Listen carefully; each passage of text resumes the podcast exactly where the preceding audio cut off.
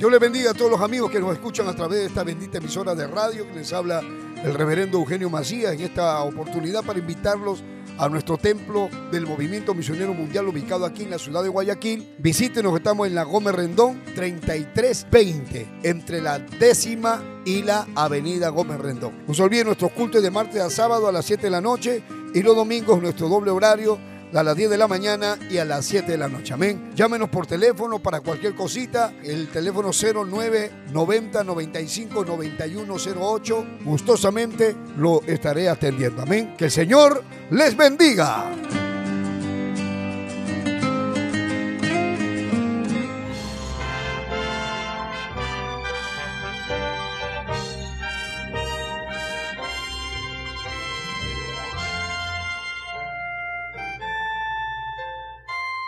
Camino a la verdad. Anunciando el Evangelio de Cristo en estos últimos tiempos, impartiendo la sana doctrina en medio de la apostasía, rescatando a personas del alcoholismo, drogadicción y las pandillas, sanando los enfermos, restituyendo hogares, devolviendo la felicidad a miles de familias, a través del poder de la palabra de Dios en la voz del reverendo Eugenio Macías Corbacho de la Iglesia Cristiana, Movimiento Misionero Mundial. Vuelva a sonreír y encontrar el camino a la salvación. Camino a la verdad. En el tiempo de Jesús de Nazaret, hubo un hombre que murió Estuvo sepultado cuatro días. Ya estaba en estado de descomposición. Ustedes han escuchado hablar de él, de Lázaro. Pero ahí estaba Jesús. Jesús dijo, yo soy la resurrección y la vida.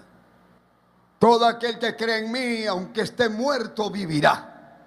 Dios hizo un milagro muy grande y el Señor Jesucristo levantó de la tumba a Lázaro. Luego, este milagro fue tan grande que todos quedaron impresionados. Hicieron una comida. Dice el capítulo 12 del Evangelio según San Juan. Seis días antes de la Pascua, verso 1. Vino Jesús a Betania donde estaba Lázaro y vean lo que dice el que había estado muerto y el quien había resucitado de los muertos. O sea, llegaron a la casa del que había estado muerto. O sea, ellos habían estado días atrás en el velorio. Y ahora estaban en la casa del que había estado muerto, pero que ahora estaba vivo. Y dice el verso 2, y le hicieron una, allí una cena. O sea, Jesús. Marta, la hermana, servía y Lázaro era uno de los que estaban sentados a la mesa con él. O sea, el que había resucitado estaba sentado a la mesa. ¡Qué bendición! Estaba Jesús y el que había resucitado. Dicen, era uno de los que estaban sentados a la mesa con él. Quiero avanzar. Verso 9. Gran multitud de los judíos supieron entonces que él estaba allí o sea, hablando de Jesús, y vinieron no solamente por causa de Jesús, sino también para ver a Lázaro, a quien había resucitado de los muertos. Pero los principales sacerdotes acordaron dar muerte también a Lázaro, porque a causa de Lázaro, del testimonio de él, muchos judíos se apartaban y creían en Jesús. Entonces miren, hermano, las multitudes de personas que escucharon del milagro que Dios hizo en Lázaro, lo buscaron a Lázaro y le preguntaron a Lázaro qué cosa había pasado con él, que a dónde se había ido, que cómo fue su enfermedad y cómo fue su muerte. ¿Y te acuerdas cómo moriste, Lázaro? ¿Cuál fue lo último que te acuerdas? Ver a mis hermanas que lloraban y que el Señor no llegaba. Supuestamente Jesús nunca respondió al llamado de sus hermanas. Pero luego Lázaro dice que murió. Pero Lázaro se fue a las moradas eternas. Y estando en las moradas eternas, Jesús lo llamó y le dijo, Lázaro, levántate y ven fuera. La voz de Jesús tiene poder. La palabra de Cristo tiene poder. La palabra de Cristo resucita muertos. La palabra de Cristo sana a los enfermos. La palabra de Cristo rompe cadenas, te consuela, te ayuda. Si usted presta atención a la palabra de Cristo, usted no va a ser igual jamás. Bendito sea el nombre de Jesús. Fíjese, la Biblia no nos dice qué fue lo que Lázaro contaba. Pero su testimonio de Lázaro hacía que muchos creyeran en Jesús. O sea, la gente se convertía. Creían en Jesús. Algunos dicen, ¿cómo me gustaría? ¿Cómo me gustaría haber estado en esa época? Y me hubiera gustado preguntarle a Lázaro, yo también. Porque a pesar de que está escrito en la Biblia, hay mucha gente que tiene incredulidad y no creen que una persona puede levantarse de los muertos. Pero Dios sí resucita muertos. Hasta el día de hoy Dios puede resucitar cualquier muerto. Porque Él tiene poder para hacerlo. Pero no es que pasó eso hace años y que nunca más volvió a suceder. No, porque cuando Jesús resucitó de los muertos, resucitaron un montón de gente que llegaron de nuevo a su casa. O sea, lo que les quiero decir, que hubieron muchísimos que murieron y que resucitaron cuando Cristo vino, cuando Cristo murió, cuando Cristo se levantó de los muertos, dice que los sepulcros fueron abiertos y esos santos, porque no resucitaron los pecadores, resucitaron los que habían muerto siendo santos, o sea, siendo creyentes resucitar. Pues yo me imagino, yo me imagino, hermanos, yo me imagino que algunas personas que habían perdido a sus seres queridos, que se enteraban que Jesús había resucitado a Lázaro, lo habrán buscado a Jesús, le habrán dicho, Señor, así como resucitaste a Lázaro, anda por favor, resucita a mi hermano también que tiene dos días muerto. O sea, alguien ha tenido que haber ido a buscar, porque la gente se entiende, escucha testimonio y luego dice, pero si Dios lo hizo con él, también puede hacerlo con nosotros. Porque Dios hace milagros. Dios no ha dejado de hacer milagros, Él sigue siendo milagroso. Pero aunque Él haga milagros, aunque Él sale los enfermos, aunque pueda haber resucitado a Lázaro o a cualquier otro más, porque la Biblia dice que resucitó a muchos. Sin embargo, Hebreos 9:27 dice, está establecido que los hombres mueran una sola vez y después de la muerte el juicio. Entonces, está establecido que los hombres mueran. En otras palabras, quieras o no, tienes que morir. Te guste la idea o no, tienes que morir. Seas ateo o, o eres creyente, tienes que morir. Sea chino, seas ruso, seas peruano, seas colombiano, seas ecuatoriano, tienes que morir seas el presidente de la República, seas el cantante más grande, seas el futbolista más famoso, tienes que morir. Seas quien seas, tienes que morir. Seas el Papa de Roma, tienes que morir. No importa quién eres, tienes que morir. Seas el pastor Eugenio, el pastor Juan, el pastor Pepe, el supervisor, quien sea, también tienes que morir. Te tienes que morir tú, se tienen que morir todos. Y de acá Cristo demorara 100 años, todos los que están acá tienen que morir. Unos van a morir de una cosa, otros mueren de otra, pero todos tenemos que morir. Las generaciones han ido viniendo y se han ido yendo. Y todos los que mueren se han muerto y siempre la gente está pensando qué cosa hay, hay vida, no hay vida. Los escépticos, los agnósticos dicen, no hay nada. Acá se acaba la vida, acá se acaba todo, pero deje de hablar tonterías. Alabado sea Dios. Deje de hablar tonterías porque si no hubiera nada, entonces no existiría nada. Mejor dicho, si no hubiera Dios, si no existiera Dios, no existiría nada. No existiría la tierra, no habría luna, no habría sol, no habría mar, no habría peces, no habrían animales, no existiríamos nosotros, nadie existiría. Pero el hecho de estar acá nos habla de que hay un creador detrás, detrás de toda esta maravillosa creación. Aleluya. Tiene que entender que esta hermosa creación no es el producto de una explosión, como hablan los ateos, como hablan los escépticos. ¿Me está escuchando lo que le digo? Qué desgracia, hermano, poder en el nombre de Jesús. Que la gente se llene la boca hablando de que no hay Dios. Entonces como todo el mundo dice no hay Dios, porque hay un montón de gente que dice no hay Dios.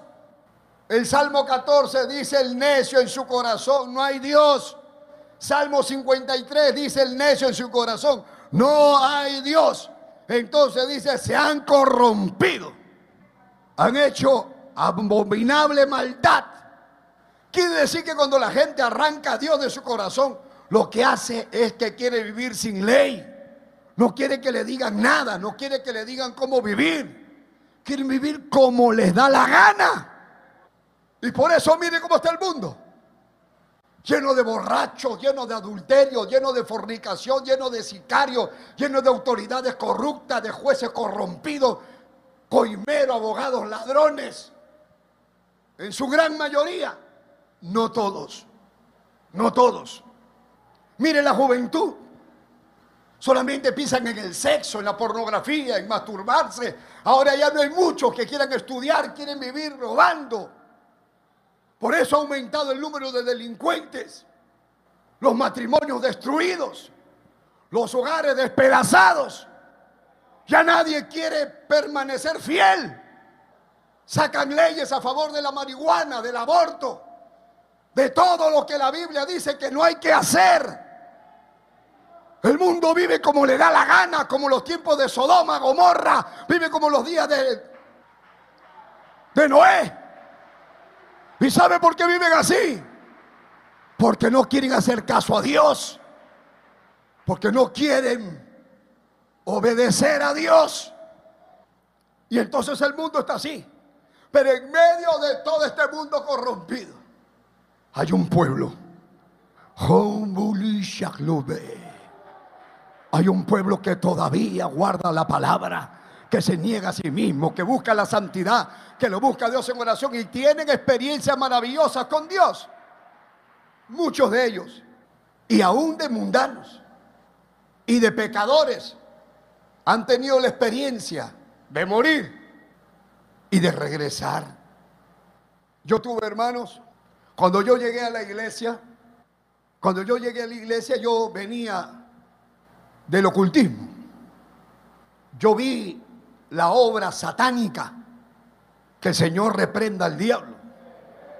Pude mirar, quiero decirles, pude mirar milagros que Satanás hacía. Que el Señor lo reprenda. Porque el diablo también hace milagros, pero milagros falsos, milagros mentirosos, milagros que te atrapan, te llevan a la idolatría te llevan a, que tú confíes en esas cosas. Por eso que la gente anda pidiéndole a la Santa Muerte, le piden a un palo pintado, a una roca, con tal de, que ellos van a recibir lo que quieren y siguen borrachos y siguen tomando y siguen haciendo con su vida lo que les da la gana porque tienen su religión.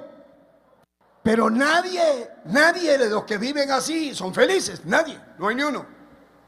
Viven alegrías por, por ratos y después llorando todo el tiempo.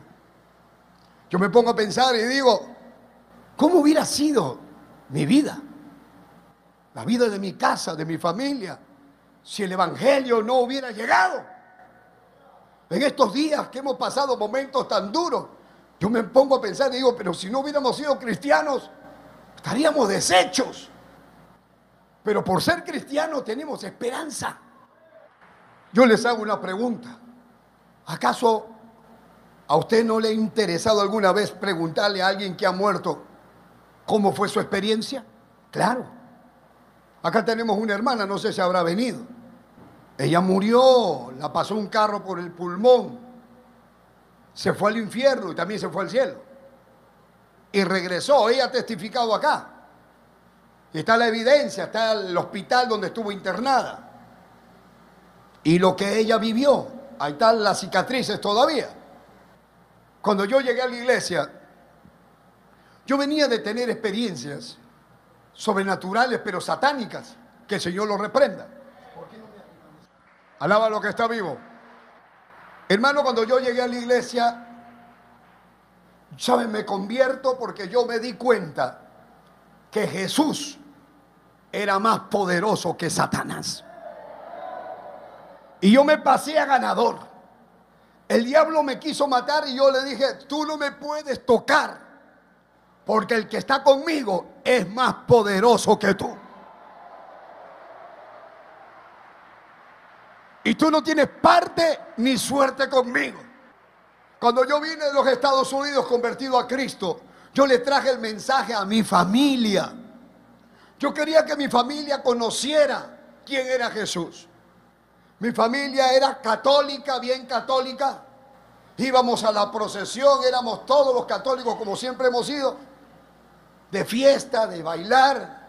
Los cumpleaños de mi mamá eran guitarra, cajón, mandíbula de burro, castañuelas, serenatas, fiestas, cajas de cerveza, comida, venía toda la familia. Yo a mi mamá le cantaba sus cumpleaños todos los años.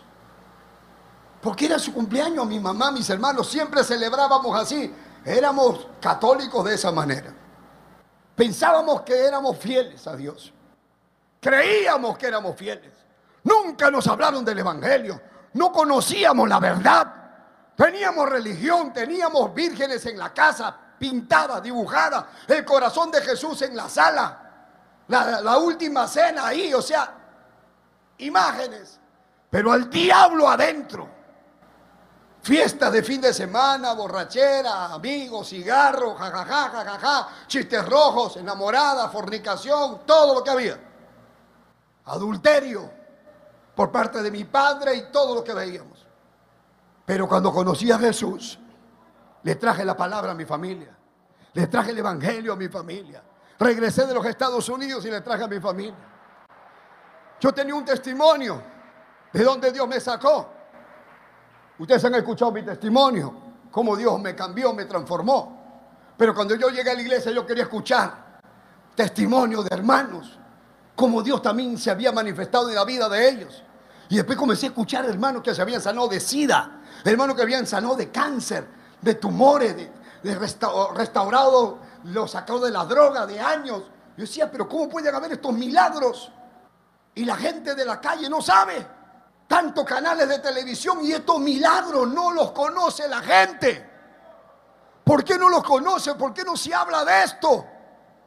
Acá hay un montón de milagros. ¿Cuántos han sido transformados por Dios? ¿Cuántos salieron de la droga? ¿Y por qué no lo sabe la gente? Porque la gente no quiere escuchar, cree que es puro cuento, cree que es mentira. Pero no es mentira, es verdad.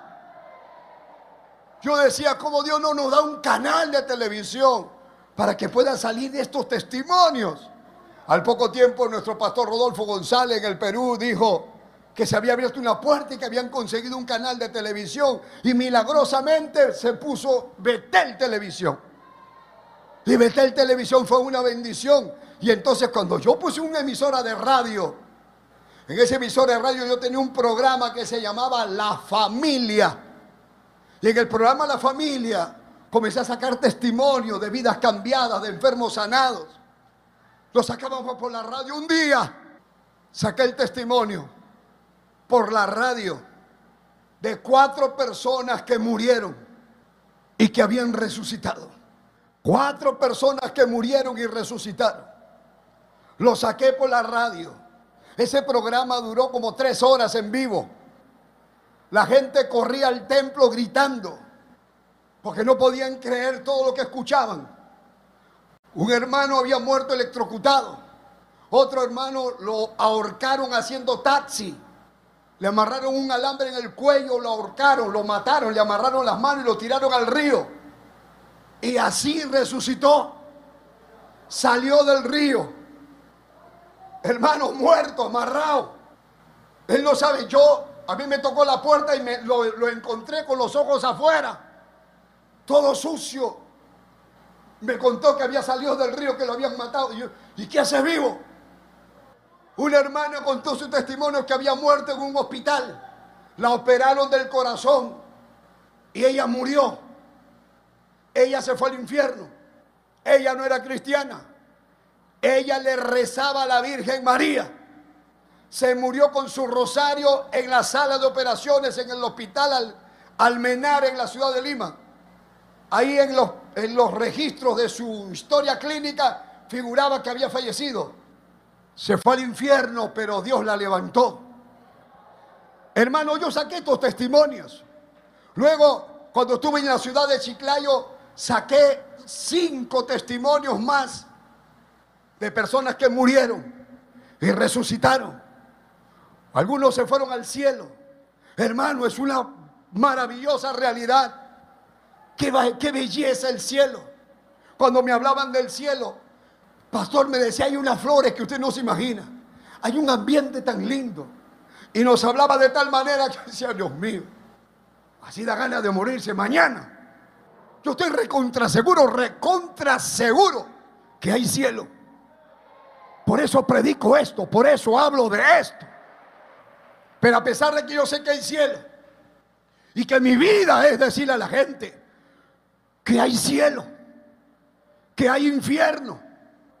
Es en mi vida, yo predico diciendo al mundo arrepiéntanse, porque a la hora que el Señor te llame a su presencia, no hay otro camino.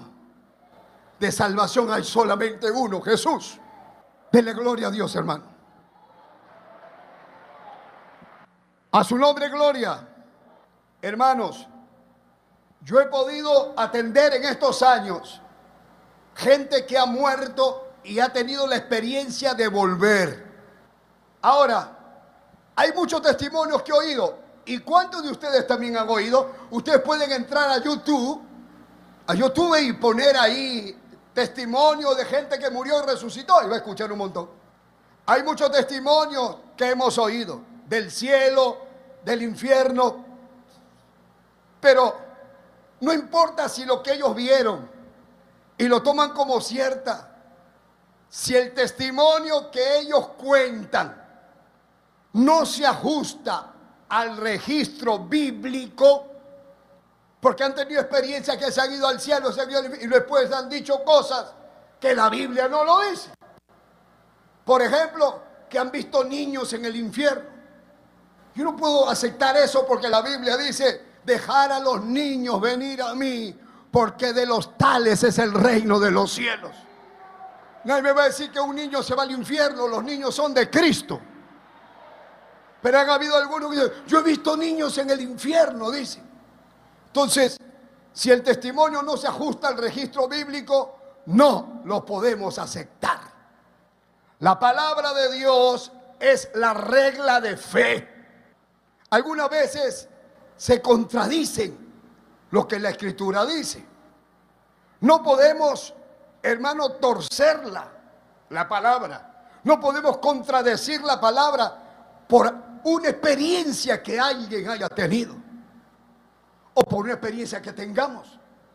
Nadie puede decir, Dios me ha dicho la fecha en que va a venir Cristo. No puede decir usted eso. ¿Por qué? Porque la Biblia dice que nadie lo sabrá. El día y la hora nadie sabrá, nadie, ni los ángeles del cielo. No vengas tú a decir que has tenido un sueño y que Dios te dio la fecha del rapto de la iglesia.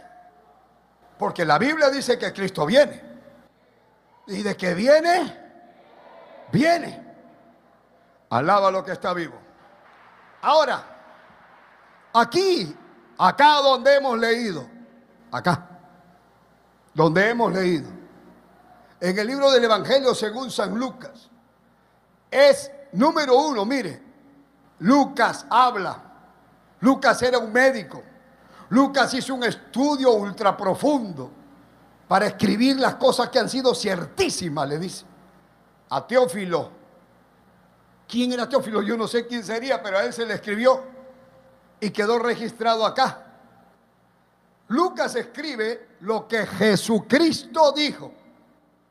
Acá nos dice la palabra de Dios que Jesús, el Señor, es el que está hablando de la vida después de la muerte. O sea, esto no lo está hablando San Pedro que pudo haberlo dicho, ni San Pablo que pudo haberlo dicho, ni Mateo. Acá está hablando el mismo Señor Jesucristo que murió, que resucitó, que resucitó a Lázaro, que hizo milagro y que se fue y que dijo que vuelve. Él es el que dijo. Acá encontramos que el Señor Jesús en Lucas 16 habla del cielo y habla del infierno. Habla de que vienen ángeles a llevárselo a Lázaro y habla de que el rico abre los ojos en el infierno. Es una parte de toda la Biblia, una parte que realmente aterroriza, una parte que la gente se asusta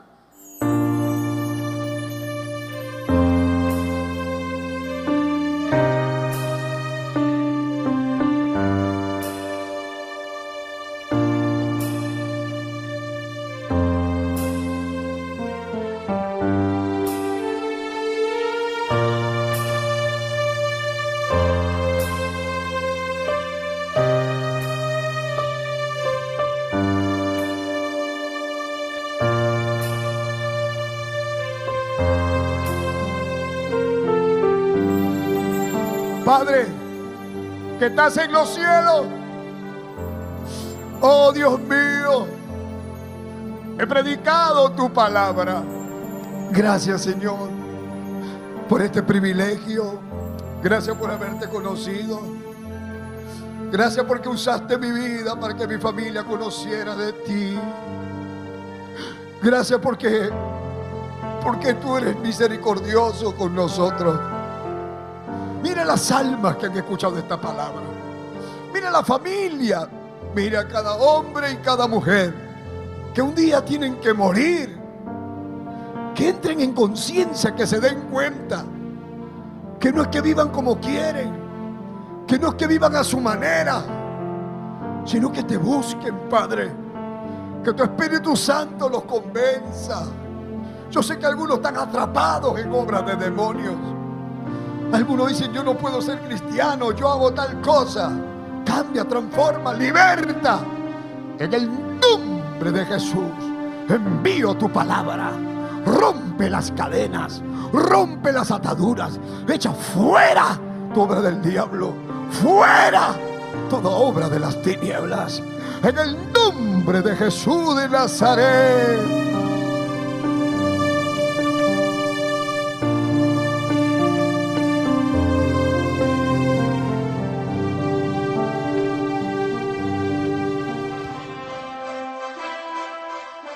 Esperando que el mensaje de Dios haya sido de bendición a su vida, usted queda cordialmente invitado a nuestros cultos. Visite la iglesia del Movimiento Misionero Mundial. Si no está establecido en su país o ciudad, visite una iglesia donde le prediquen la sana doctrina. Vuélvanos a sintonizar por esta misma emisora y a esta misma hora. En Camino a la Verdad. Hasta entonces.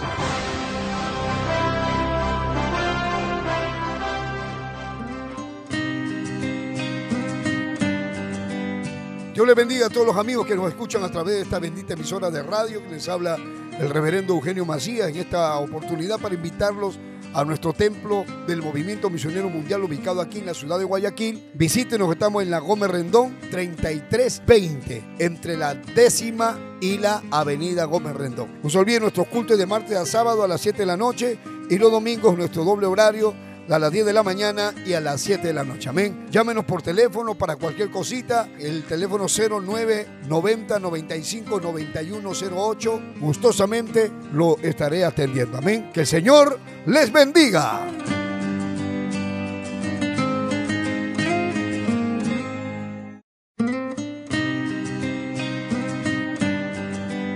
Yo les bendiga a todos los amigos que nos escuchan a través de esta bendita emisora de radio que les habla el reverendo Eugenio Macías en esta oportunidad para invitarlos a nuestro templo del Movimiento Misionero Mundial ubicado aquí en la ciudad de Guayaquil. Visítenos, estamos en la Gómez Rendón 3320, entre la décima y la avenida Gómez Rendón. No se olviden nuestros cultos de martes a sábado a las 7 de la noche y los domingos nuestro doble horario a las 10 de la mañana y a las 7 de la noche. Amén. Llámenos por teléfono para cualquier cosita. El teléfono 0990 95 9108. Gustosamente lo estaré atendiendo. Amén. Que el Señor les bendiga.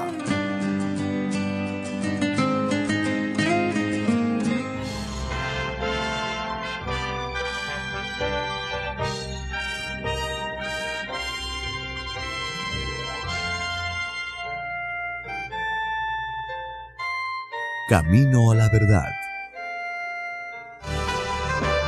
Anunciando el Evangelio de Cristo en estos últimos tiempos. Impartiendo la sana doctrina en medio de la apostasía.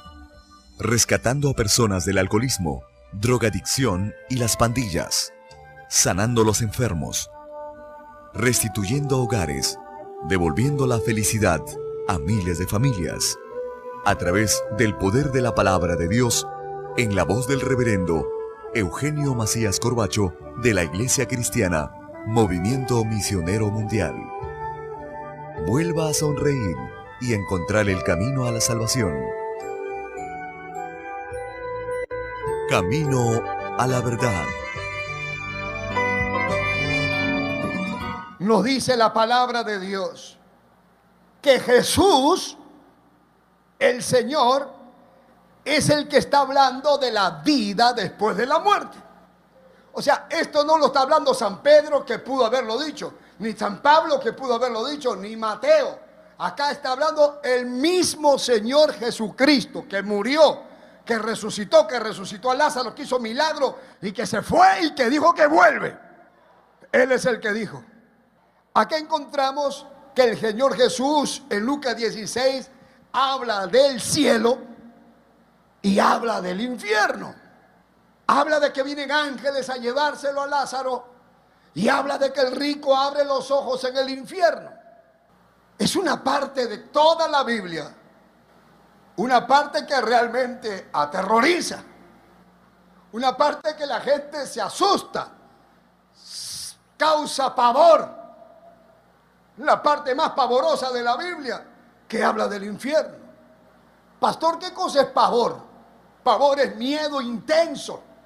Es tan fuerte esto, tan fuerte, tan fuerte, tan fuerte lo que habla Lucas 16 del infierno, que muchos lo pasan por alto, no lo aceptan.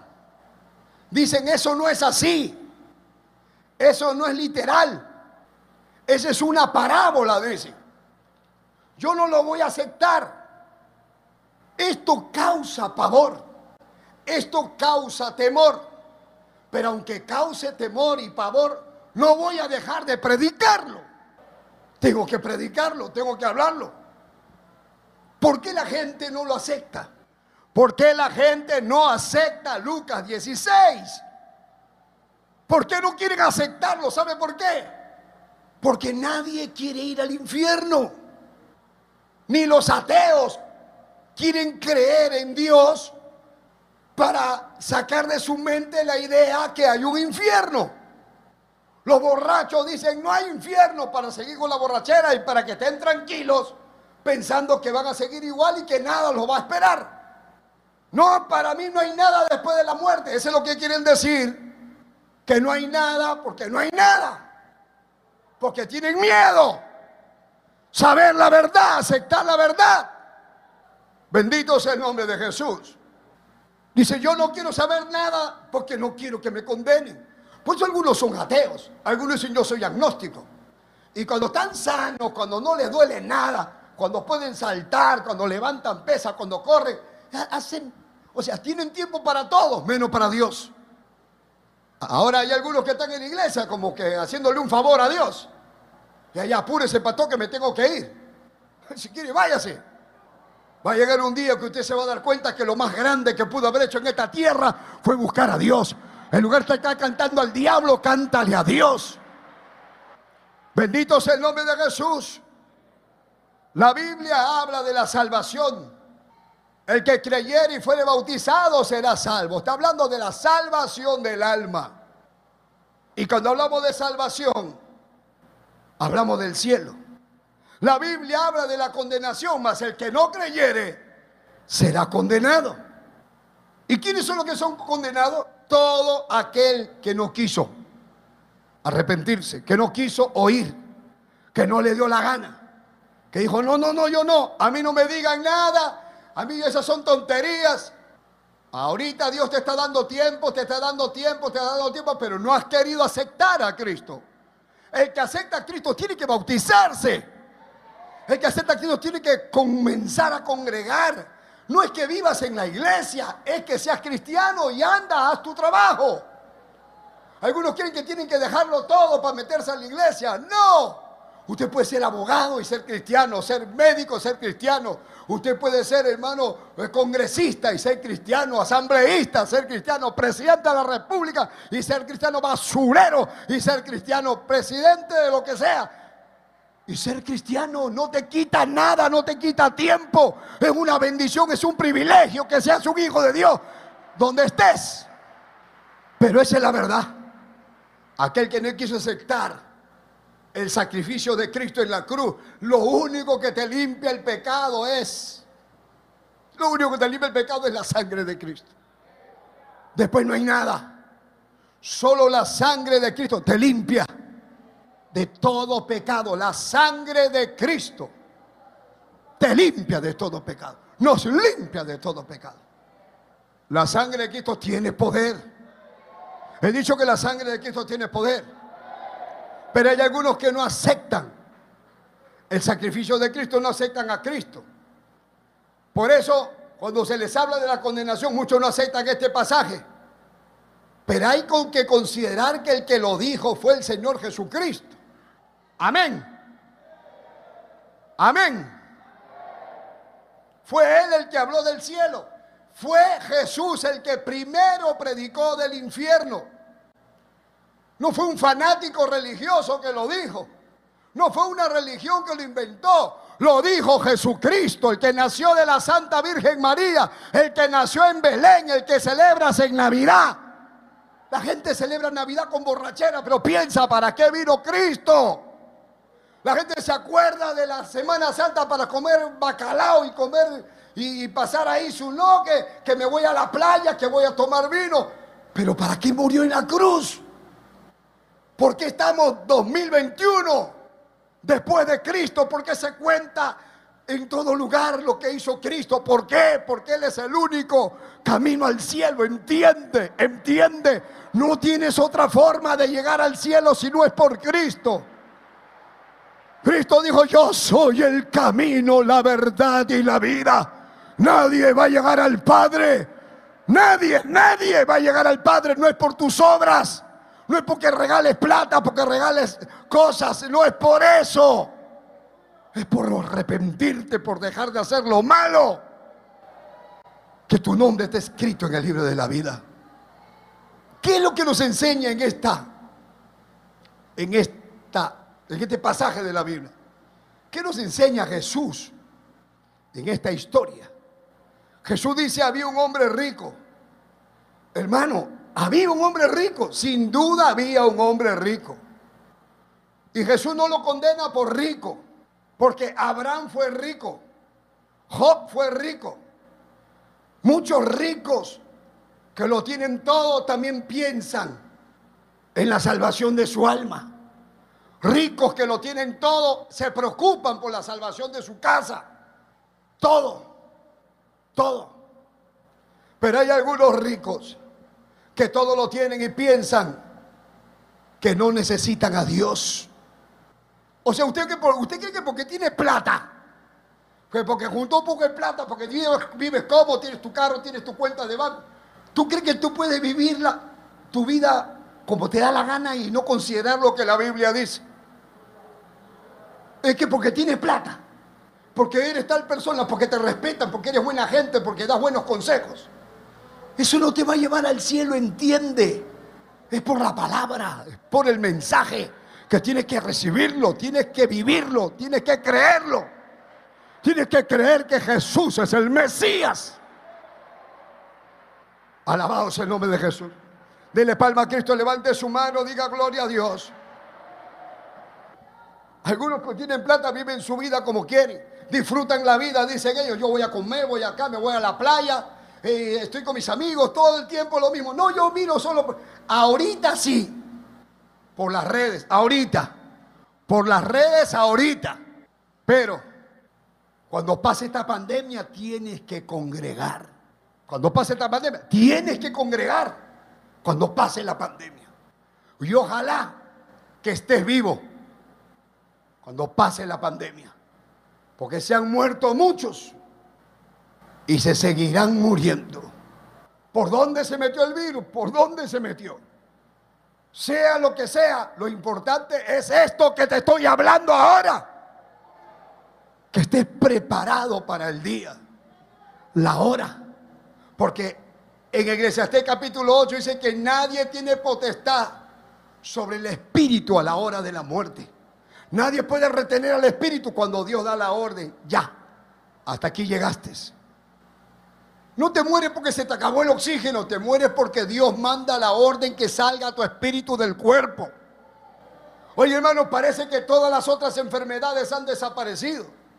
Porque ya la gente no se escucha que murió de cáncer, que murió de esto. Ahora todos mueren de COVID. Se murió de COVID, de COVID, de COVID, de COVID. En los hospitales no te atienden otra cosa que no sea COVID. Si tienes diarrea a otro lado, anda que te cure tu abuelita. Alábalo si puedes. Dice Eclesiastés, Salomón dice, aunque un hombre viva muchos años y en todos ellos tengas contentamiento, acuérdate que los días de las tinieblas serán muchos. O sea, entiende, quiero que entiendas que puedes llevar hoy día, lunes, martes, miércoles, jueves. Ya pasó la semana, hermano, se nos fue el mes. Se nos fue el mes. Y qué rápido, qué rápido, qué rápido. Los jóvenes se hacen viejos. La cabeza se llena de canas. La mujer pasan los años así de rápido. Se muere uno, se muere el otro, se va muriendo de la casa. Uno decía, yo no quiero sufrir que se muera mi mamá, que se muera uno. Yo no quiero. Uy, de verdad que todos tienen que morir, pero yo no quiero. No quieres, no. Entonces tienes que morirte primero. Porque de todas maneras alguien tiene que morir, pero para eso vino Jesús, para que no tengas temor, para que veas la muerte como tienes que verla la muerte es una puerta que te lleva a la eternidad. La muerte es dormir en el Señor. Toda esta semana he venido predicando de esto porque algo me ha pasado hoy. Bendito sea Dios. Bendito sea Dios. Aunque un hombre viva 100 años, ¿cuántos años quieres vivir? Dime. ¿Cuántos años te gustaría vivir? No, que 60, 70, 80, 100 aunque viva 100 años, comparado con la eternidad, no es nada. La eternidad es siglo de los siglos, de los siglos, de los siglos, de los siglos con Dios. Sin embargo, hay gente que no, no me importa, yo no voy a la iglesia. Algunos me han escuchado mi testimonio y me llamó un... Discúlpeme que le diga. Me llamó un... Me da ganas de decirlo me llamó una bestia, un animal irracional. Oye, ese pastor como insulta. ¿Qué quieres que le diga? ¿Sabe qué me llamó y me dijo, pastor, usted fue el pastor que tuvo pacto con el diablo? Le digo, sí, Dios me sacó de ahí. ¿Y no me puede decir cómo puedo tener pacto yo? Le digo, tú eres una bestia, un animal, ¿qué te pasa? Es que quiero trago, quiero mujeres, quiero sexo, yo quiero venderle mi alma al diablo. ¿Cómo va a decir ese animal irracional eso. Un hermano contaba su testimonio de cómo había sufrido siendo traficante y cómo vivía como un animal en los montes. Y el otro le escuchaba y, llevaba plata, sí, llevaba costales de dinero, y, pero no tenía paz. Y el hombre le dice, oye, ya pues, ya tú, pero méteme a mí. Dime cómo hago yo para meterme. O sea, hay gente animal, no puedo decirlo. ¿Cómo puede una persona hacer eso? Un hermano contó su testimonio. Ha estado 30 años en la droga. era estudiante de la universidad, tenía las mejores calificaciones, pero un día me invitaron una pitadita, una pitadita de esa maldita droga. Yo que iba a pensar que iba a vender mi carro, mis zapatos, mi ropa, que iba a terminar en la calle caminando sin zapatos, que iba a perder la universidad, que iba a perder todo, todo, 30 años de mi vida en la droga.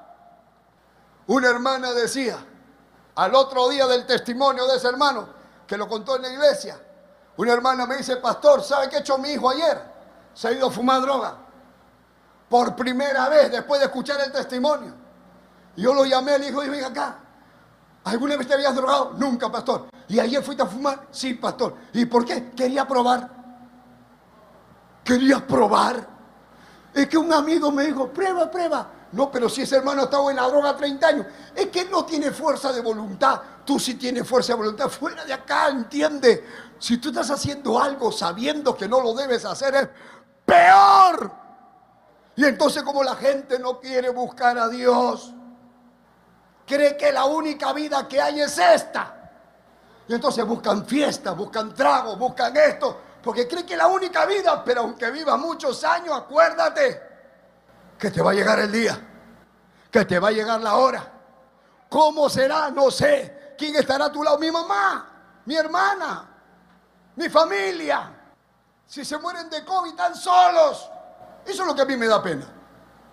Que uno se muere y que no haya nadie ahí.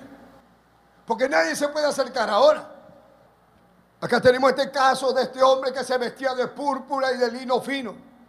Hacía cada día banquete con esplendidez, hermano, la púrpura. La púrpura era un vestido costoso. Nadie se vestía de púrpura. Era sinónimo de realeza. Solamente los reyes se podían vestir de púrpura y de lino fino. Si mi hermano se vestía de púrpura, de lino fino. De púrpura, dice que el lino fino era más caro que el oro. Costosísimo. Así se vestía, qué buena ropa. Hay un hermano que se murió de COVID. Ese varón tenía como 80 corbatas, no sé cuántos ternos. Y cuando se puso mal lo llevaron con pijama sin zapatos al, hospital. Y así se murió y así lo enterraron. Ni la corbata le pusieron. Ni un zapato de todos los que tenía. Este hombre hacía banquete con esplendidez. Diario banquete, bufeto del día. No estaba preocupado de nada. Todo le sobraba. No tenía necesidad de nada. Era un hombre envidiable. ¿Cuánto diría? ¿Cómo quisiera tener lo que él tiene? ¿Cómo quisiera vivir como él? ¿Quién como él? Decía el salmista en el Salmo 73. Seré como los impíos, seré como los pecadores. ¿De qué me vale ser fiel? Tenga cuidado de hablar así. Porque espere, van a llegar los días, los años. Y usted se va a dar cuenta, hermano. Dele gracias a Dios por lo que tienes. Alábalo por lo que tienes. Alábalo que eres un sobreviviente de la pandemia. Y si te vino COVID, salite, dale gloria a Dios. Tienes casa, tienes familia, etcétera. Y bueno, cuando uno llega ya a una edad, todo le duele. Le duele el fierro. Y cuando uno hace ejercicio, la pasan durmiendo todo el día, te duele los huesos. Suenas como una matraca. Crack, crack, crack, crack. Todo te suena. Ahora hay jovencitos que andan de vagos todo el día, duermen se la pasan rascándose la barriga y no hacen nada, anda a botar la basura. Ahorita, ahorita pues. Pero ahorita voy a botar la basura. Anda a botar la basura, vago, ocioso. ¿Qué? Saca la, la, la, nada, no quieren hacer nada. Se la pasan con el celular todo el día, comiendo y con el celular. Le crece el, le crece el barrigón sin alusiones personales, por si acaso. Pastor, y, según la Biblia, ¿hasta cuándo vamos a vivir? En el Salmo 90 dice que de 70 a 80. Y se acabó la vida. Pastor, pero eh, y si uno vive más, es un regalo de Dios. Pero uno debe vivir de entre los 70 y hasta los 80. Ahora, ¿qué sucede?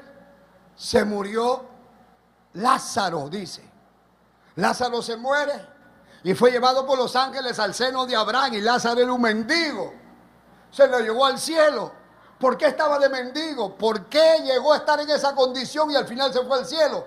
Porque quizás había conocido, se apartó y al final se reconcilió. Yo no sé.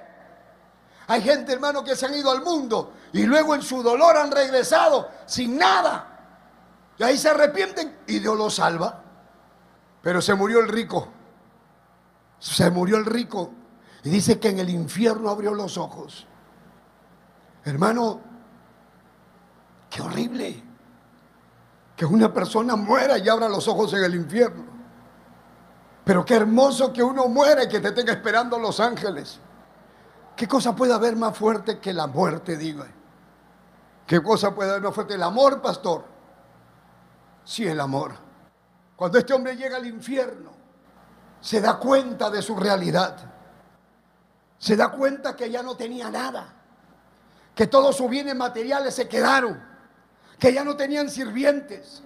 Que ya no tenía su lino fino, su ropa fina. Que estaba en tormento, en fuego. Y ahora levanta la cara y lo ve a Lázaro arriba. Lo reconoce. Él era miserable, era tacaño, nunca quiso ayudarlo. Pero ahora dice, yo lo conozco. Yo lo conozco, ven, ayúdame. Padre Abraham, Padre Abraham dice, era religioso. Ten misericordia de mí, envía a Lázaro, que moje la punta de su dedo en agua y refresque mi lengua porque estoy atormentado en esta llama. Y le dicen, hijo, acuérdate, tú recibiste tus bienes. Acuérdate una de las cosas que usted no se puede olvidar. Es que cuando uno muere no pierde la memoria. El que muere no pierde la memoria. Aunque acá la quemen y la hagan polvo, allá te acuerdas de todo. Mi mamá sufrió de Alzheimer. Yo muchos años estuve orando. ¿Por qué mi mamá tuvo que venirle esta enfermedad? Mi mamá era muy nerviosa. Mi mamá, un pan de vida, hermano. Tan linda mi mamita. Le decían un pan de Dios. Ella no se metía en chismes, nunca se metió en un problema de nada. Su único, lo único que hacía mi mamá era criar hijos. Tuvo 11 hijos. Y tuvo un papá, un esposo que era adúltero y le pegaba. Yo me acuerdo cómo él le pegaba, la gritaba a mi mami. Yo, hermano, en mi corazón tenía odio a mi padre, porque miraba cómo él la pateaba, le pateaba las piernas. Y yo era niño, pero mi mente era bien despierta. Y yo me daba cuenta de todo. Cada vez que tiraba la puerta y le mentaba hasta la madre y se iba después de haber roto las cosas, mi mamá se quedaba llorando y yo me abrazaba su pierna de mi mamá. Le besaba sus rodillas. Le decía, mamita, mi mamá me sobaba la cabeza y me decía, hijo, nunca le pegues a tu esposa. Prométeme que nunca le vas a pegar a una mujer. Nunca, hijo, nunca le pegues a tu esposa. Yo era un niño. Y le prometí a mi mamá. Nunca, mamá, yo nunca, nunca voy a hacer eso. Usted no se imagina cómo amaba yo a mi mamá. No yo, todos nosotros. Por los pleitos, por las cosas. ¿Cuántas veces le decimos, mamá, bótalo a mi papá que se vaya? Porque cada vez que viene solamente es pleito y gritos, porque en mi casa no estaba Dios. Cuando Cristo no está en una casa hay pleitos, hay cosas malas. Mi papá no era borracho, nunca tomaba, no era de fumar. Su problema eran las mujeres, sus adulterios. Mi mamá lo encontraba con la mujer, llegaba y eran de pleitos en la casa. Y nosotros sufriendo por eso y por su adulterio de mi padre, ¿Cuántas veces nos botaban a la calle con todas las cosas porque no pagaba la renta? Se iba. Aleluya. Se iba días, tres días, cuatro días. Pero a pesar de todo mi papá traía lo que podía. No sé en qué trabajaba, perdió el trabajo. Así es que el que está en adulterio está maldito. Todo le va mal una cosa encima de la otra. Al final de cuentas, mis queridos hermanos, mi papá a pesar de todo, a pesar de todo, aunque sea tarde, pero llegaba. Y éramos un montón de hijos. Mi papá tenía muchos hijos. Éramos un montón, todos eran niños. Todos uno, uno un año para abajo, todos. Mi mamá tuvo 11 hijos. Mi papá llegaba tarde. Y mi mamá tenía el agua hierve, que hierve, hierve, que hierve, a ver si llegaba algo para meter al agua. Y entonces llegaban. ¿Y qué creen que hacían? Arroz con atún. Y por eso me encanta el atún y a toda la familia nos encanta el atún. Porque era lo que comíamos. Y de dos atunes comíamos todos. Y nos quedaba aquí en la punta del diente. Y siempre éramos muchos. Y todos tenían hambre. Y mi papá se iba y con sus cosas. No quiero hablar de mi papá, pero quiero decirles que yo me salía. Yo no sé quién me regaló unas revistas. Yo no sé lo que, que son viejos, se acuerdan de los chistes que habían antes. Los chistes de Archie, de burrería, cosas así. Y yo los llevaba, los alquilaba en las casas, hermano. Y yo le traía la plata a mi mamá. El día de la madre todos juntábamos le regalábamos cualquier cosa a mi mamá. Siempre, aunque sea un peine, pero siempre le traíamos algo. Nos juntábamos todos y la poníamos a mi mamá sentada en una silla y ahí le traíamos todo.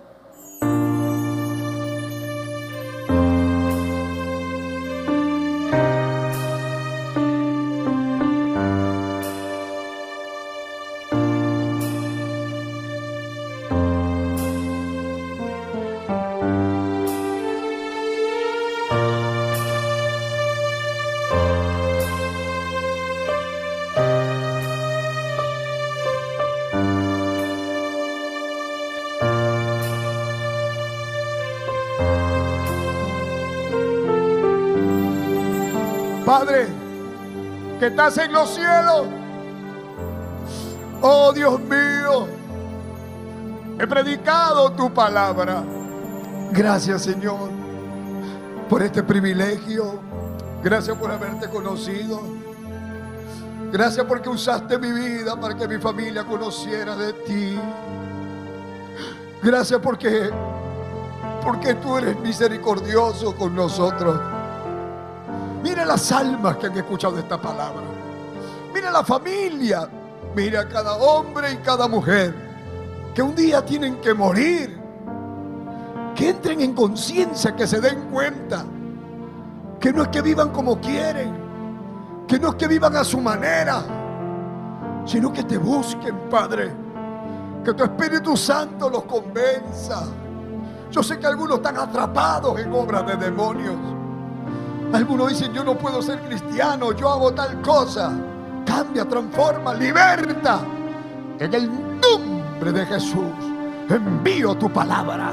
Rompe las cadenas, rompe las ataduras, echa fuera toda obra del diablo, fuera toda obra de las tinieblas. En el nombre de Jesús de Nazaret.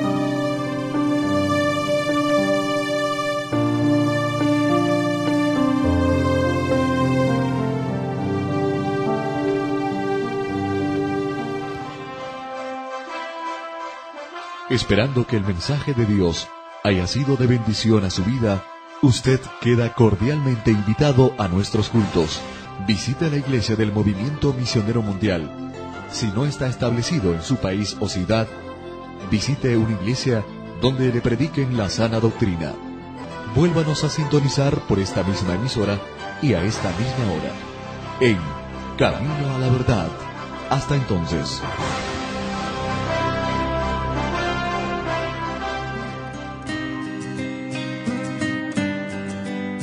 Dios le bendiga a todos los amigos que nos escuchan a través de esta bendita emisora de radio que les habla el reverendo Eugenio Macías en esta oportunidad para invitarlos a nuestro templo del Movimiento Misionero Mundial ubicado aquí en la ciudad de Guayaquil. Visítenos, estamos en la Gómez Rendón 3320 entre la décima y la avenida Gómez Rendón. No se olviden nuestros cultos de martes a sábado a las 7 de la noche y los domingos nuestro doble horario a las 10 de la mañana y a las 7 de la noche. Amén. Llámenos por teléfono para cualquier cosita. El teléfono 0990 95 9108. Gustosamente lo estaré atendiendo. Amén. Que el Señor les bendiga.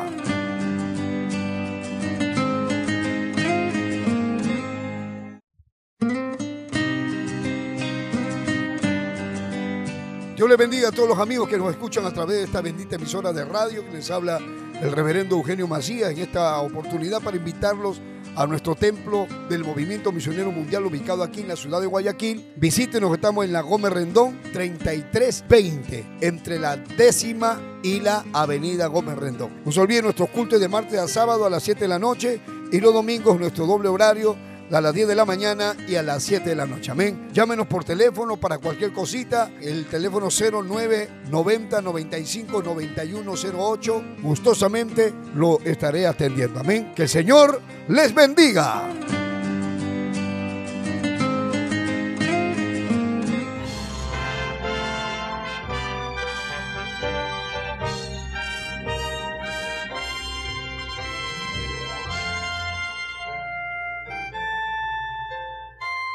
Camino a la verdad.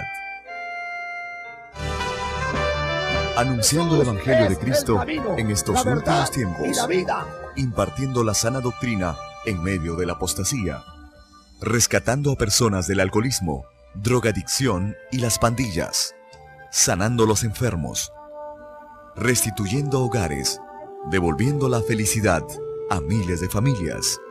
A través del poder de la palabra de Dios en la voz del reverendo Eugenio Macías Corbacho de la Iglesia Cristiana, Movimiento Misionero Mundial. Vuelva a sonreír y encontrar el camino a la salvación. Camino a la verdad. Se murió el rico y dice que en el infierno abrió los ojos. Hermano, qué horrible que una persona muera y abra los ojos en el infierno. Pero qué hermoso que uno muera y que te tenga esperando los ángeles. ¿Qué cosa puede haber más fuerte que la muerte, diga? ¿Qué cosa puede haber más fuerte? El amor, pastor. Sí, el amor. Cuando este hombre llega al infierno, se da cuenta de su realidad. Se da cuenta que ya no tenía nada. Que todos sus bienes materiales se quedaron que ya no tenían sirvientes, que ya no tenía su lino fino, su ropa fina, que estaba en tormento, en fuego. Y ahora levanta la cara y lo ve a Lázaro arriba, lo reconoce. Él era miserable, era tacaño, nunca quiso ayudarlo. Pero ahora dice, yo lo conozco, yo lo conozco, ven, ayúdame. Padre Abraham, Padre Abraham dice, era religioso. Ten misericordia de mí, envía a Lázaro, que moje la punta de su dedo en agua y refresque mi lengua porque estoy atormentado en esta llama. Y le dicen, hijo, acuérdate, tú recibiste tus bienes. Acuérdate una de las cosas que usted no se puede olvidar. Es que el, cuando uno muere no pierde la memoria. El que muere no pierde la memoria. Aunque acá la quemen y la hagan polvo, allá te acuerdas de todo. Mi mamá sufrió de Alzheimer.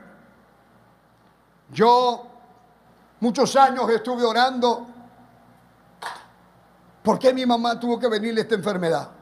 Mi mamá era muy nerviosa. Mi mamá, un pan de vida, hermano. Tan linda mi mamita. Le decían un pan de Dios. Ella no se metía en chismes, nunca se metió en un problema de nada. Su único, lo único que hacía mi mamá era criar hijos. Tuvo 11 hijos. Y tuvo un papá, un esposo que era adúltero y le pegaba. Yo me acuerdo cómo él le pegaba, la gritaba a mi mami. Yo, hermano, en mi corazón tenía odio a mi padre, porque miraba cómo él la pateaba, le pateaba las piernas. Y yo era niño, pero mi mente era bien despierta. Y yo me daba cuenta de todo. Cada vez que tiraba la puerta y le mentaba hasta la madre y se iba después de haber roto las cosas, mi mamá se quedaba llorando y yo me abrazaba su pierna de mi mamá. Le besaba sus rodillas. le decía, mamita, mi mamá me sobaba la cabeza y me decía, hijo, nunca le pegues a tu esposa. Prométeme que nunca le vas a pegar a una mujer. Nunca, hijo, nunca le pegues a tu esposa. Yo era un niño. Y le prometí a mi mamá, nunca mamá, yo nunca, nunca voy a hacer eso. Usted no se imagina cómo amaba yo a mi mamá. No, yo, todos nosotros. Por los pleitos, por las cosas. ¿Cuántas veces le decía, mamá, bótalo a mi papá que se vaya? Porque cada vez que viene solamente es pleito y gritos, porque en mi casa no estaba Dios. Cuando Cristo no está en una casa hay pleitos, hay cosas malas. Mi papá no era borracho, nunca tomaba, no era de fumar. Su problema eran las mujeres, sus adulterios. Mi mamá lo encontraba con la mujer, llegaba y eran de pleitos en la casa. Y nosotros sufriendo por eso y por su adulterio de mi padre, cuántas veces nos botaban a la calle con todas las cosas porque no pagaba la renta. Se iba Aleluya. Se iba días, tres días, cuatro días. Pero a pesar de todo, mi papá traía lo que podía. No sé en qué trabajaba, perdió el trabajo. Así es que el que está en adulterio está maldito.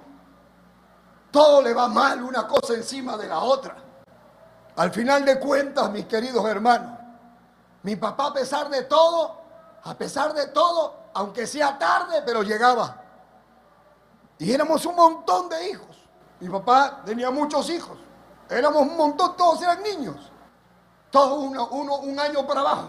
Todos. Mi mamá tuvo 11 hijos. Mi papá llegaba tarde. Y mi mamá tenía el agua hierve, que hierve, hierve, que hierve, a ver si llegaba algo para meter al agua. Y entonces llegaban. ¿Y qué creen que hacían? Arroz con atún. Y por eso me encanta el atún y a toda la familia nos encanta el atún. Porque era lo que comíamos. Y de dos atunes comíamos todos. Y nos quedaba aquí en la punta del diente. Y siempre éramos muchos. Y todos tenían hambre. Y mi papá se iba y con sus cosas. No quiero hablar de mi papá. Pero quiero decirles que yo me salía. Yo no sé quién me regaló unas revistas yo no sé, lo que, lo que son viejos se acuerdan de los chistes que habían antes. Los chistes de Archie, de burrería, cosas así. Y yo los llevaba, los alquilaba en las casas, hermano. Y yo le traía la plata a mi mamá. El día de la madre todos juntábamos le regalábamos cualquier cosa a mi mamá. Siempre, aunque sea un peine, pero siempre le traíamos algo. Nos juntábamos todos y la poníamos a mi mamá sentada en una silla y ahí le traíamos todo. A los ocho años, nueve años, yo me metí a trabajar en un taller de mecánica, a, a, a, lijar, a hacer lo que sea. Y toda mi plata se la traía mi mamá corriendo. Mamita, acá está. A veces el dueño del taller nos llevaba a comer. Y me decía, pide lo que quieras.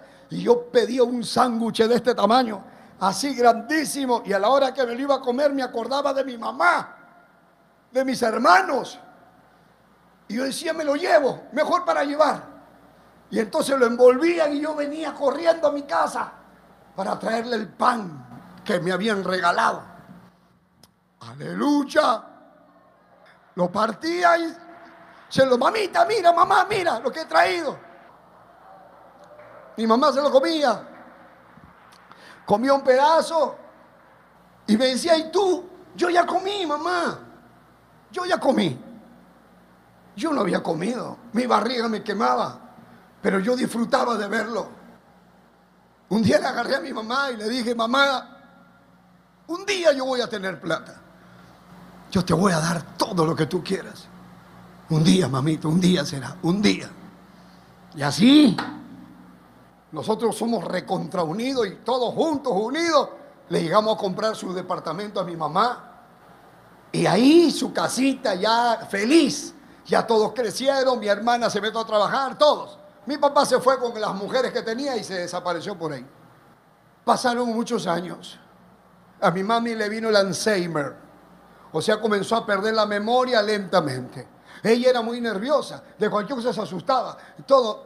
Pero cuando le vino el Alzheimer, entonces ella ya se comenzó a olvidar más y más y más y más y más. Oré a Dios para que eso se detenga y que no avance. Y ahí se quedó. Y mi mamá ha vivido todos estos años con ese Alzheimer. Había momentos que pasaban cosas muy duras en la casa, nunca le contábamos nada porque ella se olvidaba y para qué le vamos a contar. Ella preguntaba cosas pero se olvidaba. Y yo me di cuenta que había algo dentro de esa enfermedad. Yo dije, la única que no tiene preocupaciones es mi mamá, porque mi mamá no se acuerda de nada. O sea, ella no está pensando en un problema porque no sabe qué pasó. Yo decía, pero ¿por qué esto? ¿Por qué lo otro? Y todos los 9 de enero, el cumpleaños de mi mamá, yo llegaba a la puerta de la casa con guitarra y le cantaba a mi mamá cuando yo era mundano y pecador. Le cantaba, feliz se recibe el año. Y mi mamá, Catila, y Catila. Y ahí se juntaban con las cajas de cerveza, con todo, cuando éramos mundanos. Pero después me convertí. Su última fiesta de mundano le dije a mamá, mamá, esta es tu última fiesta de mundano porque yo ahora soy cristiano y tú no vas a ser así. Y entonces pasó un año y mi mamá era aleluya. Y mi mamá recibió el bautismo del Espíritu Santo. Se comenzaron a convertir todos en mi casa. Desapareció la cerveza, la borrachera. Y vino la presencia de Dios a vivir con nosotros. Hace como dos meses o un poco más, mi hijo se dedica a compra y venta de carros. Allá en Lima. Entonces, yo tenía un carro y se lo di a él, se lo dejé, porque cuando yo voy a Lima necesito un carro. Le dejé el carro y me llamó, papá, este, vendemos el carro. Véndelo, pues le digo, hijo, véndelo. Yo estoy pensando, si quiero vender mi carro acá para poner los aire acondicionados. Si ya véndelo, véndelo el carro. Apareció un cliente y lo vendió. Y tenía la plata guardadita, 14 mil dólares. 14 mil dólares. Yo en mi corazón decía, se lo dije a una persona, le digo, ¿cómo quisiera que mi mamá estuviera lúcida y yo esa plata del carro, esos 14 mil dólares, se lo diera a mi mamá? ¿Qué alegría hubiera sentido mi mamá que yo le regale 10 mil dólares? Toma, mamita, haz lo que quieras con esto. Pero no puedo hacerlo porque ya no se acuerda. Dios es perfecto, Dios sabe lo que hace. En el tiempo de Dios todo está perfecto. Yo le digo, es tiempo que mi mamá se vaya ya. Porque esa enfermedad, si avanza, hermano, el Alzheimer, cuando avanza esa enfermedad, uno llega a perder la memoria de tal manera que ya no conoces a nadie. Todos son extraños. Uno llega a estar tan, pero tan mal, que se mira al espejo y no sabe quién es.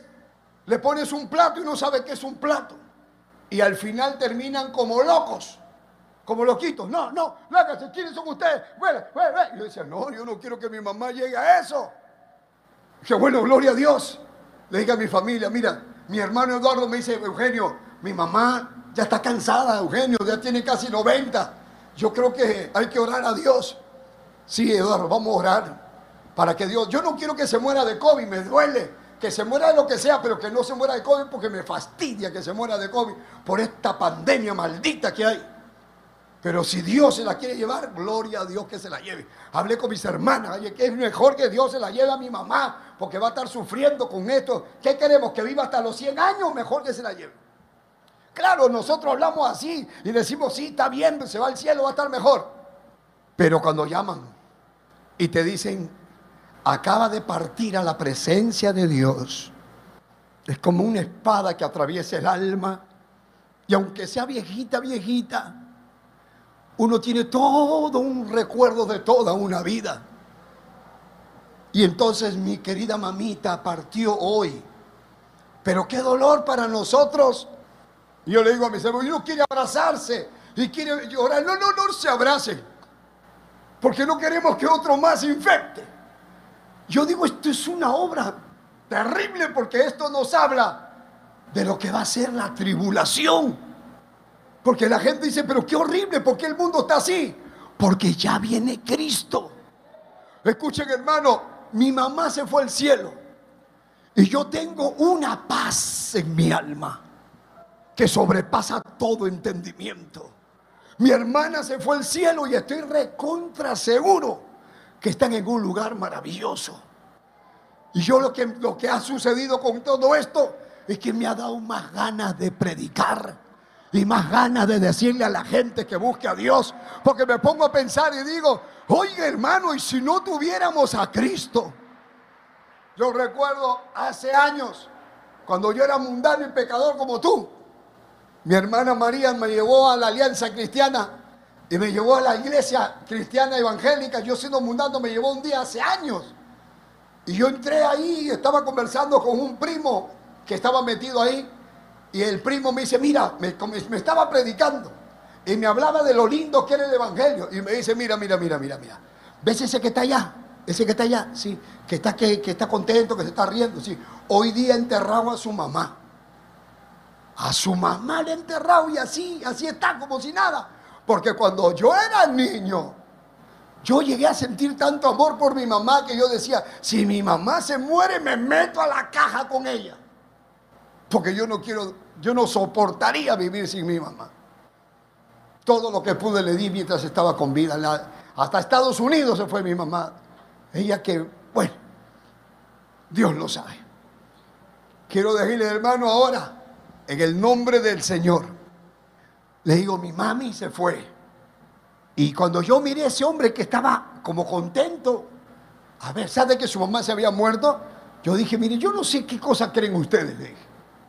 Pero yo de ver a ese hombre que está así cuando ha muerto su mamá, yo quisiera algún día tener esa tranquilidad, porque yo no podría soportar eso. Y realmente, ¿sabe qué? Eso no lo compra en la farmacia. Usted no va a la farmacia y diga, este, deme una pastilla que, me consuele. No existe. Una pastilla para la pena. No hay. Una pastilla para no tener recuerdos tristes. No existe. Entonces, ¿qué, cómo ¿por qué están así? Eso es el Espíritu Santo de Dios. ¿Por qué estás tranquilo? Por el Espíritu Santo. Porque estamos tranquilos, familia Macías. Porque estamos tranquilos por el Espíritu Santo. Porque nos envuelve eso que nos hace sentir más unidos que nunca. Porque cuando se muere la mamá, la familia se separa.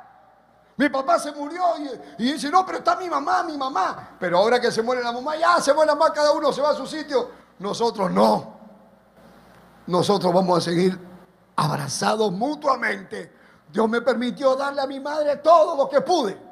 Me siento feliz que se haya ido al cielo. Yo no estoy triste, estoy feliz que mi madre se le acabó esa maldita enfermedad y se le acabó ya la vejez, ahora está joven en la presencia de Dios y al lado de mi hermana y al lado de su abuela, de mi abuelita y de toda la gente que está allá, porque eso dice la Biblia en Génesis 15, 15. Le dijeron a Abraham, Tú morirás en buena vejez y te reunirás con tus padres, con tus antepasados. O sea que hay gente al otro lado. Aleluya. Vale la pena ser cristiano. No tengas miedo a morir. Sé fiel a Dios. Espera lo que Dios tenga para ti. ¿Qué nos espera? No sé. Quiero decirle a todos en el nombre de Jesús que oren por mi familia. Que Dios haga la obra. Dios tiene planes. Nada de casualidad. Dios sabe lo que hace. A mí no me va a quitar la fe esto. A mí no me va a quitar la gana de orar por los enfermos. A mí no me va a quitar la gana de seguir predicando. ¿Por qué? Porque yo sé que mi redentor vive. Yo sé que Él es el camino, la verdad y la vida. Yo sé que hay un camino al cielo. Yo lo sé. Estoy completamente seguro. Desastroso es morir sin Cristo. Desastroso que te mueras borracho. Desastroso que te mueras pecando. Desastroso es que te mueras haciendo cosas sucias. Pero para eso vino Jesucristo. Para que todo aquel que cree en Él no se pierda, mas tenga vida eterna. Jesús abre sus brazos y dice, venid a mí, dijo Jesús. Todo lo que estáis trabajados, cargados y cansados, que yo los haré descansar. Mi mamá estaba cansada ya. A pesar de que estaba con Alzheimer, estaba cansadita. Con la justa se iba al baño, con la justa se entraba, con la justa venía, con la justa comía. Así que Dios dijo, está cansadita, ya llegó su tiempo. Así que se la llevó. Te adoro Dios. Tú sabes lo que haces. Te adoramos. Tú eres justo y eres perfecto. Y tú eres bueno porque todo lo que haces es bueno. Gracias, Señor eterno. Te doy gracias porque me regalaste a mi madre 89 años. Porque vivió una vida feliz desde que te conocimos. Fue la paz y la bendición que recibimos porque te conocimos, Señor. Y acá estamos ahora. Acá hay gente enlutada. Acá hay hermanos que han muerto, su tío, su primo, su hermano. Pastor, y, y mi hermano no era cristiano. Mi, mi hermana no era cristiana, mi tía no era cristiana. ¿Y ahora dónde se fue? ¿Y se murió de COVID? Sí, posiblemente al cielo. ¿Y por qué? Porque el COVID, vamos a decir así, es una palabra un poquito rara, fea. Es como una muerte lenta. O sea, uno ve que, uno se va poniendo mal, mal, mal, y el Espíritu Santo a uno lo trae y te dice, arrepiéntete. Ese es un trato directo Dios con la persona. Y Dios te dice, arrepiéntete. Y hay gente que en su conocimiento dice, perdóname Señor. Otros se ponen a rezar, otros piden, pero Dios es bueno. Dios es bueno. Déjame orar por ti ahora. Yo no voy a orar por mi mamá, mi mamá ya está en el cielo, no voy a orar por mi hermana Graciela, también está en el cielo. Yo digo, qué rico, se fueron al cielo. Y ahora, cuando alguien se quiera morir, bueno, se encontraron con mi mamá, se van a encontrar allá. Pero qué duro, hermanos, que una semana se muera mi mamá y mi hermana. Hace, miren, hace 50 años no se moría nadie de mi casa. Bueno, excepto mi papá. Pero en el año 70 se murió mi hermana mi hermanita la mató un camión. Y desde esa fecha, que fue tan duro, nos viene a pasar ahora esto. Las dos cosas en una semana. Termino diciendo, Jehová dio, Jehová quitó. Sea el nombre de Jehová bendito. Yo no sé qué te ha pasado, yo no sé qué estás pasando, pero una cosa sí te digo, Dios es real. Y está aquí para bendecirte. Está aquí para ayudarte. Póngase de pie en el nombre de Jesús. No todos mueren de COVID. Se mueren los que Dios se los lleva. Pero nadie se muere un día antes. Amén. Quiero que cierren sus ojos y vamos a orar. Hay vida después de la muerte. Hay un cielo que ganar. Si algo podemos hacer con la familia, llevarlos a la salvación del alma. Hermanos, somos aves de paso. La vida del hombre es como la flor, dice que florece. Llegas a estar como, como esa flor toda radiante en tu mejor tiempo. Pero luego se marchita y luego se seca. Por eso dice, acuérdate de tu creador ahora. Ahora que estás fuerte. Acuérdate que tienes a Dios, que es el que te regala la vida. Hay vida en otro sitio. Cuando una persona vive lejos de Dios, la gente sufre, hermanos. Pero entiende, para eso vino Jesús. Para que todo aquel que cree en Él no se pierda, mas tenga vida eterna. Quiero que levante su mano. Si usted dice, si yo me muero, no me voy al cielo, levante su mano y pídale perdón a Dios donde está. Que Dios le bendiga, Dios le bendiga, Dios le bendiga, Dios le bendiga. Dios le bendiga. Dios le bendiga. Entrégale a Cristo tu vida. Entrégale a Cristo tu vida. Ahí donde estás, entrégale a Cristo tu vida. Eso es el primer paso a la salvación. Dile a Dios ahí donde estás. Dile, Padre Santo, que estás en los cielos, en este momento me acerco a tu presencia para pedirte perdón, Señor, por todos mis pecados. Lávame y límpiame. Santifícame. Quítame toda mancha de pecado con el poder de la sangre que derramó Jesucristo, tu Hijo en la cruz del Calvario. Toma mi vida ahora. Apunta mi nombre en el libro de la vida. Y no me dejes caer en tentación. Señor, guía mis pasos en tus caminos para que no resbale mi pie. Ayúdame, Dios mío. Dame fuerza, Señor. En el nombre de Jesús, ahí donde está, dile. Pídele perdón a Dios de lo que te acuerdas. Pídele a Dios, Señor, cambia mí.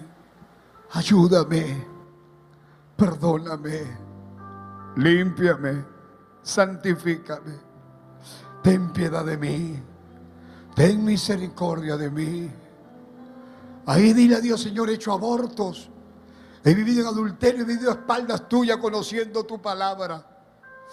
He andado en fiesta, en borracheras, haciendo cada cosa mala que nadie sabe. Pero te pido que laves y limpies mi alma. Límpiame, Señor, y apunta mi nombre en el libro de la vida. Lo que hayas hecho, pídele a Dios misericordia y que te perdone.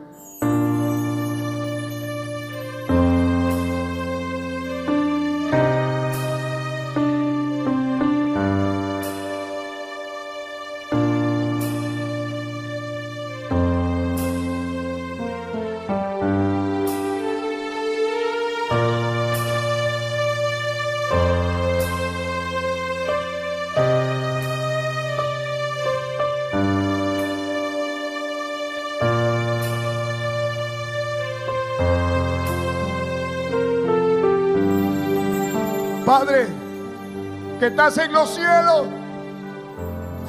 Oh Dios mío, he predicado tu palabra. Gracias Señor por este privilegio. Gracias por haberte conocido. Gracias porque usaste mi vida para que mi familia conociera de ti. Gracias porque porque tú eres misericordioso con nosotros. Mira las almas que han escuchado esta palabra. Mira la familia. Mira cada hombre y cada mujer que un día tienen que morir. Que entren en conciencia, que se den cuenta. Que no es que vivan como quieren. Que no es que vivan a su manera. Sino que te busquen, Padre. Que tu Espíritu Santo los convenza. Yo sé que algunos están atrapados en obras de demonios. Algunos dicen, yo no puedo ser cristiano, yo hago tal cosa.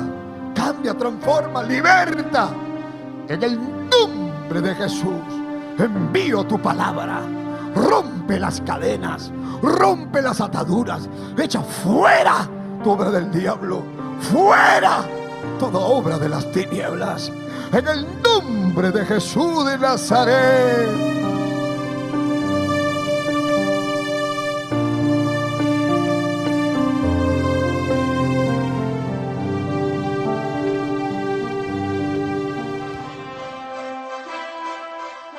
Esperando que el mensaje de Dios haya sido de bendición a su vida, usted queda cordialmente invitado a nuestros cultos. Visite la iglesia del Movimiento Misionero Mundial. Si no está establecido en su país o ciudad, visite una iglesia donde le prediquen la sana doctrina. Vuélvanos a sintonizar por esta misma emisora y a esta misma hora. En Camino a la Verdad. Hasta entonces.